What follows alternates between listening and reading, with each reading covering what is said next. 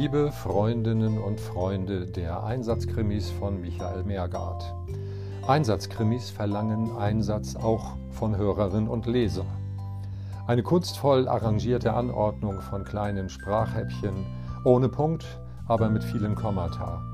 Zu einem linguistischen Menü komponiert, für Sprachgourmets mit Freude an bösen Ungereimtheiten und kriminellen Geschmacklosigkeiten.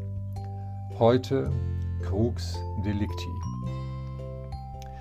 Kriminalhauptkommissar Stecheisen betrachtete schwitzend das Kreuz über dem Altar der ehrwürdigen Backsteinkirche, an welches der Täter den Pfarrer der Gemeinde an Händen und Füßen genagelt hatte, der jetzt mit trüben, vorwurfsvollen Augen auf die kriminalistische Gemeinde hinabblickte als Stecheisens junger Assistent selbstbewusst und aufstrebend analysierte, es könne sich wegen der Symbolik des Kreuzes nur um den Freitod eines von Glaubenszweifeln zermarterten Geistlichen handeln, was der Hauptkommissar mit der Andeutung eines Nickens zur Kenntnis nahm, zumal vage, von Alkoholdunst vernebelte Erinnerungsbilder an den vorabendlichen aus dem Ruder gelaufenen Streit mit seinem langjährigen Freund und Widersacher, dem Pfarrer, der sich nunmehr auf halbem Wege zu seinem Dienstherrn befand,